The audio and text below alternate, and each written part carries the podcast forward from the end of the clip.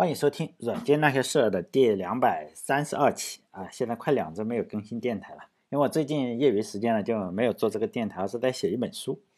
我就想写一本呢考证编程历史的书，呃，最主要的是要依依托一个语言嘛，最近就是说依托 Java 的语言，里面呢就是涉及很多的论文，还有白皮书。我觉得这样的话可能会比较有趣啊！最近呢也是嗯，刚跟那个出版社签了一个约稿的合同，这也是。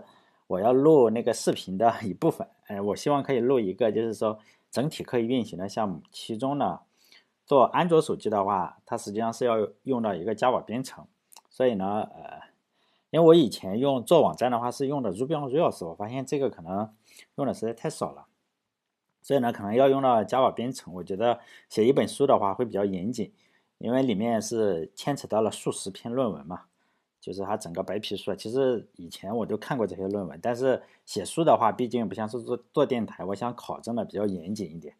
呃，大部分的话都是业内专家写的，包括有几位图灵奖的获得者呀，还有就是说，呃，Java 语言之父，然后在一九九五年，包括后面几年他写的白皮书呀，还有技术手册，我想从历史中嘛，从历史中学习编程是吧？就好像考证这个 电台一样，然后考证一下为什么 Java 会变成现在这个样子，但也是我就是说的录视频计划的一种一部分啊，因为我确实呃想认真的做一件事情，当然就是说吹牛的话是相对来说比较简单，做起来后来我发现并不是那么容易，所以呢就是只能先稍微的吹一点，你吹太多了，将来做不到，人家会嘲笑你。实际上做呃自从做电台以来，呃包括写公众号以来，可能就是因为年龄的关系嘛。然后呢，就有了自己的一些想法。我我只是想实现其中的一部分，一部分就是确实我想从一个呃最底层的这样慢慢的就做起来。就是说引用两三句名人名言吧，其中就是呃这都是古希腊的一个人说了哈，这个哲学家叫艾比克泰德，艾比克泰德。其中呢就有一句话是这样讲的，他说：假如你想做事的话，就要养成做事的习惯；假如你不想做事，就不要去碰哈，不要去沾边。另外一句话就是说，我们登上并非我们所选择的舞台，然后演出呢，并非我们要选择的剧本。啊，这句话肯定还会有人说嘛，哎，鸡汤鸡汤是吧？人生其实没什么意义，然后战略性后躺就是了。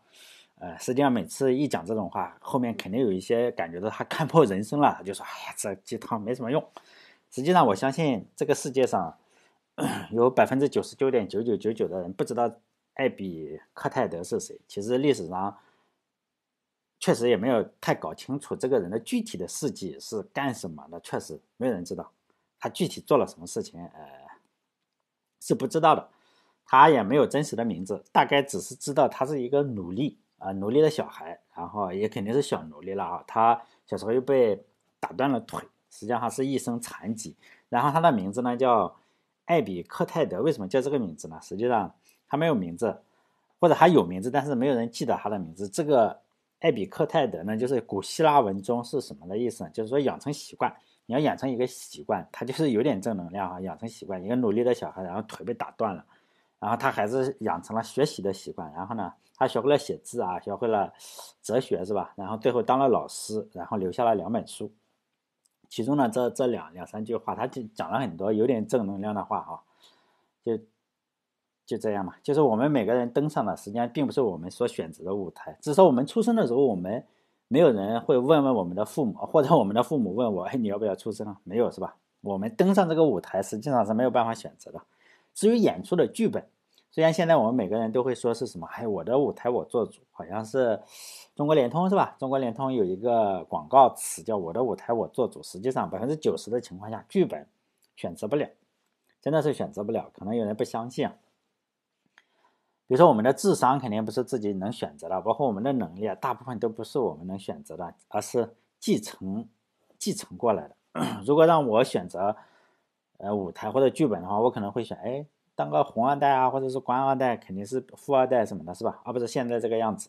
但是呢，既然已经登上了这个舞台，我还是尽量把舞，呃，这个剧本演好，而不是战略性后躺，哎，躺着算了，是吧？每所以每次在下班以后。也就是给银行，我每天都要给银行还还一天的贷款嘛，然后给政府纳一天的税，呃，空闲时间，实际上我并没有太多，虽然有时候也会在群里瞎扯，就是我想养成一个习惯嘛，然后下班了或者没什么时间，我就写写书或者录点视频，多录多录点视频吧。实际上我想从把芯片什么都做完，但是实在是时间确实不够，就多录几期电台啊。再有时间的话，把我我要以前一直想写的小说也编完，虽然现在编了一些，确实没空，啊，记录一下这个时代。既然登上舞台了，是吧？也就折腾一下吧，折腾一下，怎么样子就再说了。当然，现在再来讲别人的故事哈，自自己的故事实际上是有点太烂，也只能讲别人的故事。接上一期讲微软的故事，就在一九七四年的秋天，比尔盖茨他去了哈佛大学读书。他的父母呢，实际上一直想让他去读法律，但是他太聪明了，然后在哈佛大学里哈，随便读什么东西都很厉害，读心理学呀，或者是物理学什么的。然后他业余时间，实际上大部分时间都是玩牌、玩扑克。对他来说，课程就是太简单，也没有什么意思。呃，他有个朋友叫保罗·艾伦，然后就在哈佛广场上看到了一个杂志。那个杂志呢，就是1975年1月的《大众电子学杂志》。哎，那个封面就是上两期我讲的哈。然后这两个人呢，决定，哎，我要写一个 Basic 解释器。然后他们就去了一家电器店。买了一本八零八零的说明书，然后两个人就开始做这个 Basic 解释器。这个东西呢，就比尔盖茨觉得，哎，这个东西好玩是吧？已经 可以用到他的大脑了。以前的课程用不着他的大脑，只是觉得，哎，这个东西可能对与他有点想匹配。甚至呢，他这个玩扑克的好友说三缺一了是吧？他也说不不了，准备写软件，因为太投入了，他也没有去，就打扑克肯定是减少了，就在那里写软件。就保罗艾伦就讲嘛。比尔盖茨实际上太投入了，晚上也不睡觉。然后他就看到有一次，他就看到比尔盖茨坐在这个键盘前面就睡着了。然后他就想劝他一下：“你这个 先上床上睡嘛。”然后结果比尔盖茨一下被晃醒了，然后他马上就马上接着开始编程，就好像是说在睡梦中也在编程一样。然后看了一眼，就马上接着编程。那两个人都是在哈佛，但艾伦并不是哈佛大学的学生，他只是在那里。嗯，因为我觉得以后可能不会再提到这个人了，就是艾伦。保罗·艾伦，所以呢，我想花点时间介绍一下他，大概花个几分钟。这个人非常厉害，他现在就是已经去世了，他二零一八年去世的，享年六十五岁。他得了是癌症，实际上他在一九八二年的时候也就得过一次癌症，后来的话又复发了两次。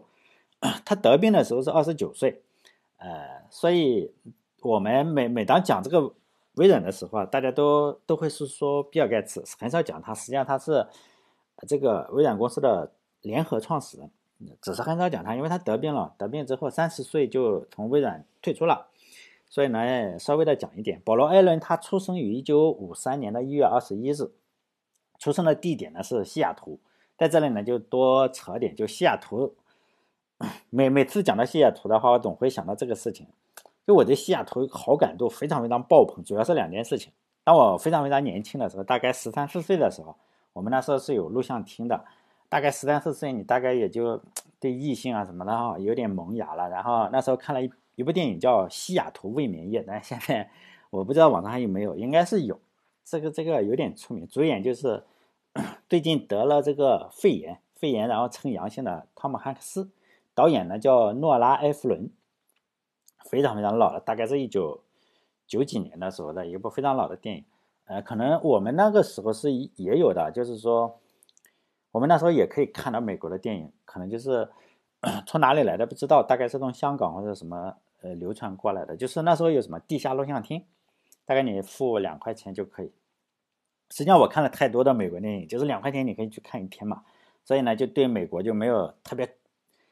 很多人不是一提起美国就拍桌子嘛，他可能就是看了就是 仇恨美国的电影太多。像我我们这种看地下电影的话，就看《西雅图未眠夜》。是本能啊，或者是，呃，真实的谎言这种，就你你你没那么恨。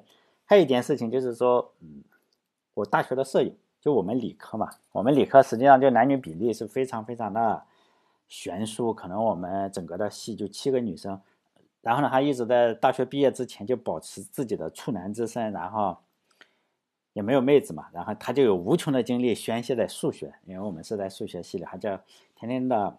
去做数学题，当然我也没有妹子，但是我宣泄在心心相印上。然后呢，他他是我们系最好的成绩之一吧，就是他成绩特别的好，然后他就申请了华盛顿大学。但我我是成绩比较差的，心理最差的，现在在开出租车。就华盛顿大学呢，可能是有一个西雅图分校，我不知道为什么华盛顿大学在西雅图，可能我搞不清楚华盛顿州和华盛顿有什么关系。反正确实是在西雅图。他走的时候嘛，大家就开玩笑说，我就给他讲这个电影，我我说这个西雅图这个地方肯定非常非常浪漫，非常好。我说你这个没有妹子这个事情，西雅图肯定能解决掉。然后呢，他就去西雅图的飞机上。就是他是浙江人啊，他浙江人，他从哪里？从上海哪里啊？然后去西雅图，然后就在飞机上，真的碰到他的老乡，一个也是要去西雅图的浙江妹子，然后恋爱了，特别的神奇。然后他还打电话给我讲，他说：“哎，搞得我非常嫉妒。”现在他在西雅图已经定居了，当时就和那个浙江的妹子然后结婚，然后现在生了三个小孩，现在还在波音公司写软件。最近波音不是摔了好几架飞机嘛？我经常怀疑，是不是你写的软件是吧？总之，如果你觉得生活特别没，比如说没有对象是吧？在大学里没有对象，一定要好好的学习，然后努力去西雅图。我觉得那个地方肯定能让好事发生。但是真希望我有生之年也能去一次西雅图，开个连锁店什么的。但西雅图在我印象中特别好。如果说美国第一个城市记住哪里，我肯定只记住西雅图，虽然从来没有去过。我们再来说这个西雅图的保罗·艾伦。他的父亲呢是华盛顿州立大学的馆长，他这个人生剧本可能就是说他到舞台上是吧？这个剧本拿的比较好。他呃父亲呢就是一个图书馆的馆长，应该是他图书馆里就州立大学嘛有特别厉害的电脑，因此呢他从小就可以玩电脑。但后来的话，保罗是给华盛顿大学捐了一个大楼，名字呢就纪念他爸爸嘛。他爸爸好像在那里干了二三十年的馆长。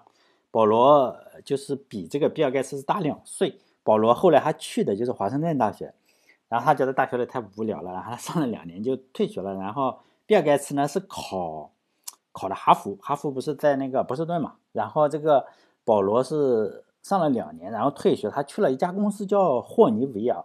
霍尼韦尔在哪里？也在波士顿。然后两个人就是 发小嘛，又在波士顿，然后见面了。但后来他的剧本是人生的剧本有点小问题嘛。二十九岁的时候得病了一种癌症，血液上的癌症。得了癌症之后啊，他就这个得了癌症之后，你想肯定要去做治疗嘛。然后呢，肯定是没有比尔盖茨那么努力了。于是呢，比尔盖茨心里就有点不平衡，他就要想，妈的是吧？我要侵吞一下 他的股票，因为你干的确实少。但下面这个故事就来自于保罗的这个回忆录啊，并不是比尔盖茨说的。保罗有个回忆录，他的。他的回忆录是有中文版，我我我前两年的时候我买了，实际上我我有英文版，后来我翻了一下，就是大家现在可以去买这种书啊，二手书只能买二手书，因为我我觉得是这个样子，只要在中国出中文版的，就是印三千册，因为这种书三千册卖不出去，也就是说呢，大概卖两千册，然后剩下个一千册卖二手书，就是说卖卖不动这种书。它的书名叫《我用微软改变世界》。微软联合创始人保罗·艾伦回忆录，你一听这种，好像那个埃沃兹，沃兹苹果的另一个创始人。如果比尔盖茨出书的话，肯定会相对来说卖的比较贵。但是这个保罗·艾伦的话，肯定就是三千册是吧？卖个两千册，大概中国有两千个人看了这本书。就这本书，呃，这个故事啊，他讲的这个故事，就我下面讲的就他的故事。他在他说，在一九八二年十二月的时候，他不得病了嘛，哈。他就晚上去微软公司，他就听到比尔盖茨跟那个鲍尔默，后来也是微软的 CEO 嘛，就在办公室里，然后激烈的谈话，然后他就想，哎，有人在谈话是吧？他就停下来听了听，然后听到的内容是说，哎呀，就抱怨他嘛，最近你你这个生病了，然后也没有生产力嘛，你 去化疗了肯定没生产力，他就这个鲍尔默跟比尔盖茨就想，哎，我们怎么把他的股票给搞一下是吧？就就抢过来，然后呢，怎么像？其他的股东啊，发发行一点股票啊，或者是什么，就是说抢点钱过来来稀释，就是保罗在微软的股权，然后他当然很崩溃嘛，就觉得是吧？你这个生病了，在这么背后搞一刀，说实在，你如果是伟人的话，这件事情肯定是要做的。你如果就是普普通通的老百姓，你就心地善良，哎，这种就是说干不出这个事情来的人，你也做不成什么大事，真的是这样。你如果想做大事的话。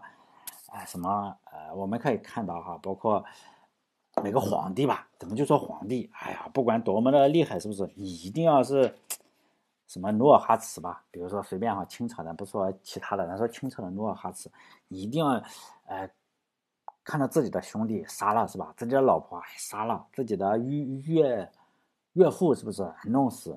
如果别人杀了他的祖父、他的爸爸，委曲求全的，哎，还能交朋友是吧？好像是努尔哈赤，他不是呃李成梁吧？李成梁不是杀了他的父亲跟岳哎祖父、父亲跟爷爷，还没事是吧？我只要能呃能什么你是吧？就就可以，包括他的就这种事情，你一定要做得出来的人。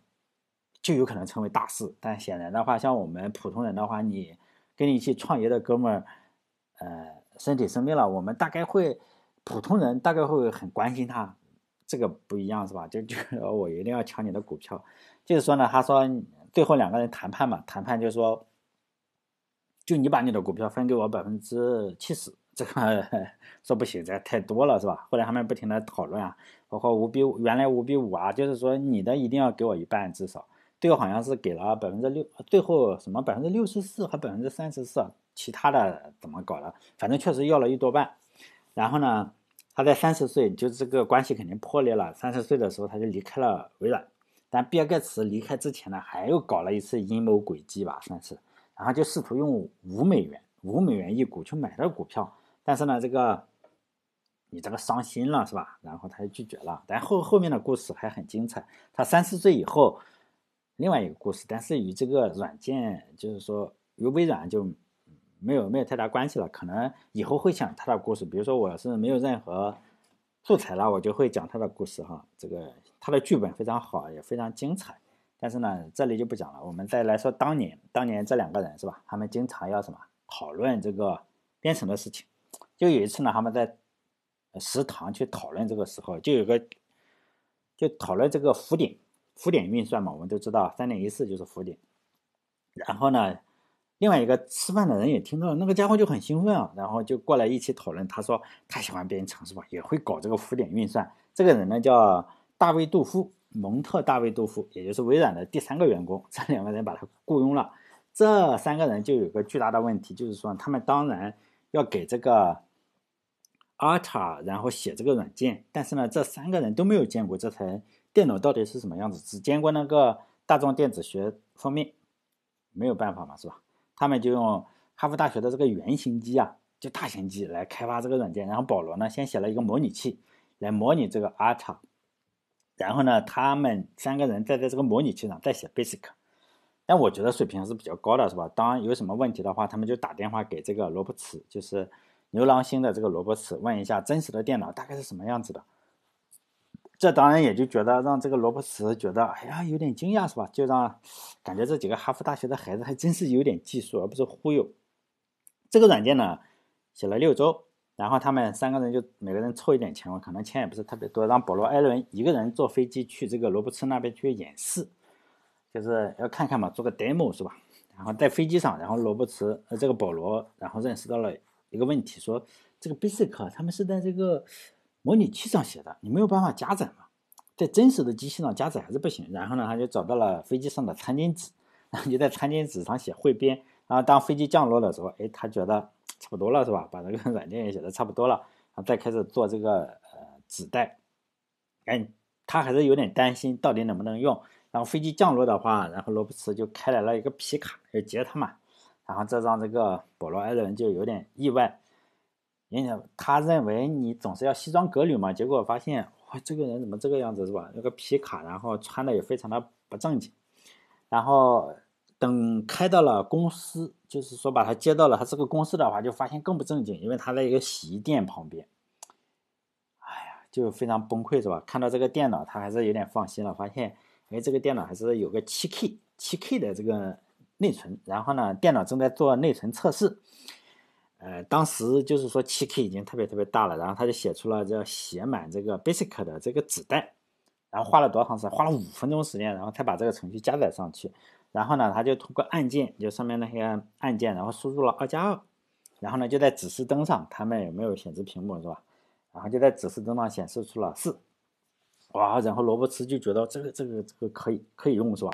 罗伯茨就对这个小孩也就大加赞赏嘛，就是邀请他到这个，呃。MITS，然后公司啊当这个技术总监，然后每年好像三万块，三万块美金啊，也挺多了是吧？啊，那时候三万多块特别特别多了，要要相当于现在的话要要三十万了。只是讨论这个什么的话，但比比尔盖茨也听说之后也觉得，哎，这个这个爽是吧？然后他就也跑到那边去了，然后就在哈佛上学，可能对他来说是一种有点压抑是吧？然后他也从哈佛大学跑到了这个罗布茨那边，然后此后还是要不停的改进，就是说他们虽然写了六周，但是 Basic 语言还是以后要慢慢的改进嘛。然后呃，他们三个人继续在这个软件上花费大量的时间来改进。然后就支持了非常非常多的其他的特征，比如说支持浮点呀，包括支持 Room 什么的哈。他们当然写的软件，因为买这个 Alta 的这个牛郎星电脑的人，很多人都会顺便买一下，因为你只买硬件过去，好像意义也不是很大。然后大家就顺便用这个东西，但是呢，有两个问题没有办法得到解决。这两个问题就是说呢，其他人你买了这个硬件回去啊，你要做个事情的话，你确实需要个软件。但是呢，所有人又不想付钱，就觉得你这个软件为什么要付钱是吧？就白嫖，都在用盗版。然后还有另外一个问题就是，MITS 好像他们也认为软件就不能值钱，毕竟你没有什么投入嘛，你就是一些纸袋，然后你觉得现在花了一些时间是吧，也是可以。当然我我我是当程序员嘛，对此我是比较有深有体会。好像有人就会你的朋友，呃，我们每个程序员总会有几个朋友嘛，然后。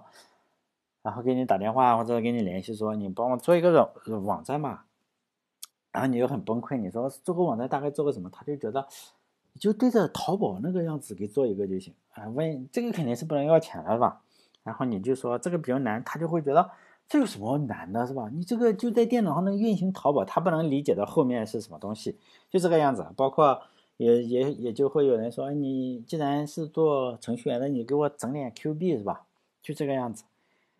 就没有办法理解，但当年的话，他们也没有办法理解。就更让比尔盖茨感到震惊的是，就有人公开盗版他写的软件。就有一次，在这个佳酿计算机俱乐部啊，就 Homebrew 这个俱乐部聚会的时候，艾伦去做演示，他就拿出了一堆子弹嘛，你这个加载五分钟是吧？然后去演示一下，结果这个 Art 这个微软的这个 Basic 这个演示子弹啊，就演示结束以后就被人顺走了，就拿走了。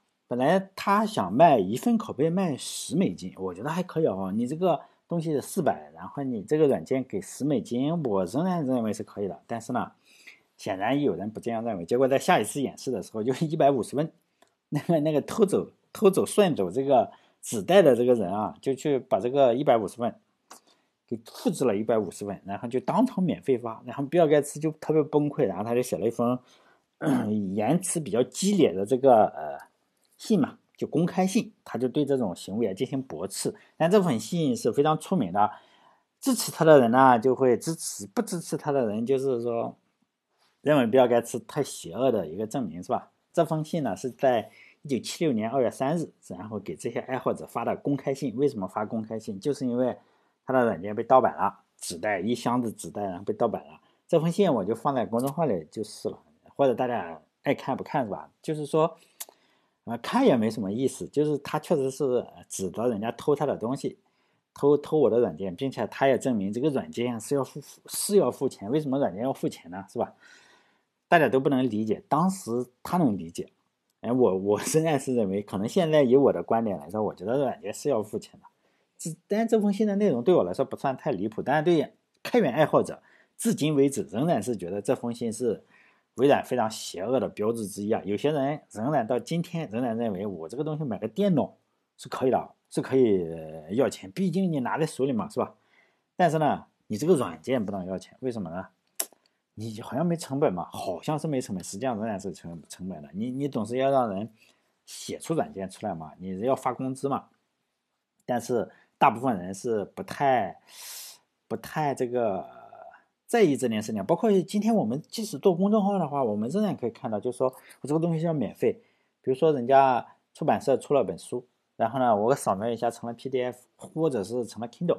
当然，我我现在又买了个 Kindle，但我是去订阅，每每每个月说实在花十几美金还可以啦，我觉得。哎，但是有些人不这样认为。其实我每次一说我有个 Kindle，有个什么的话，就有人哈 发发信息给我说。你知道怎么把这个 Mo，就是说 Kindle 那个软件啊破解一下，然后把那个电子书发给我好不好？每次我 我这种我现在不理，我是觉得是吧？这这个这个这没法理。哎，虽然我我觉得我也可以做到哈，因为就几行命令，然后运行一下，然后你就可以把人家那个 Kindle 人家写的那本书，然后下载下来，是吧？啊，我仍然认为这样不好。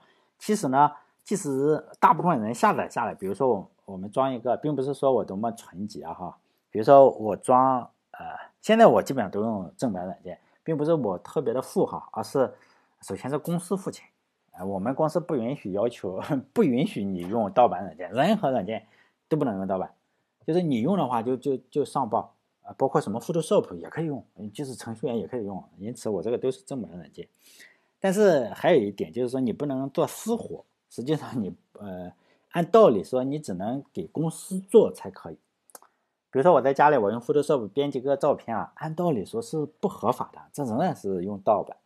但是我还是这样做过几次，是吧？因为我也不太会用 Photoshop，呃，就这样子。比如说，我们是订阅了这个 Office，给公司订阅的 Office，你只能编辑 Office 的这个给公司的，就这个公司用。比如说，我回来编了一本书，这实际上仍然是盗版，就法律上是这样，但是我也是有点不理解啊。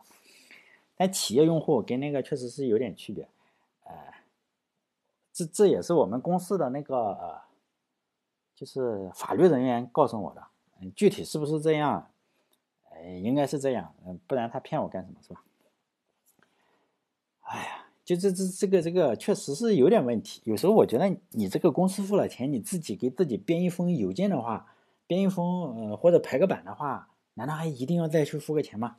实际上是要付钱，因为你 还需要再买一个个人用户的才可以用，就这个样子。当然了，现在大家都是用 Linux 啊或者什么，实际上大家可能觉得 Linux 是免费的，这只是对个人用户是免费。比如说你用 Fedora，但实际上你如果用这个 Red Hat 的话，服务费仍然比较贵，大概是多少个什么？哦，我好像以前看过几个是八千块一年还是什么？看也是看用户用户的人数，实际上这还可以了。起码很多的企业觉得这个比较值，否则的话，Red Hat 也不可能有值那么多钱，是吧？但这个我们不去争论了，只是有这个微软发的这封信，显然是很多人是认同的，不然的话，微软公司不会发展的这么大。也就是说，这确实是一个无中生有的一个软件行业。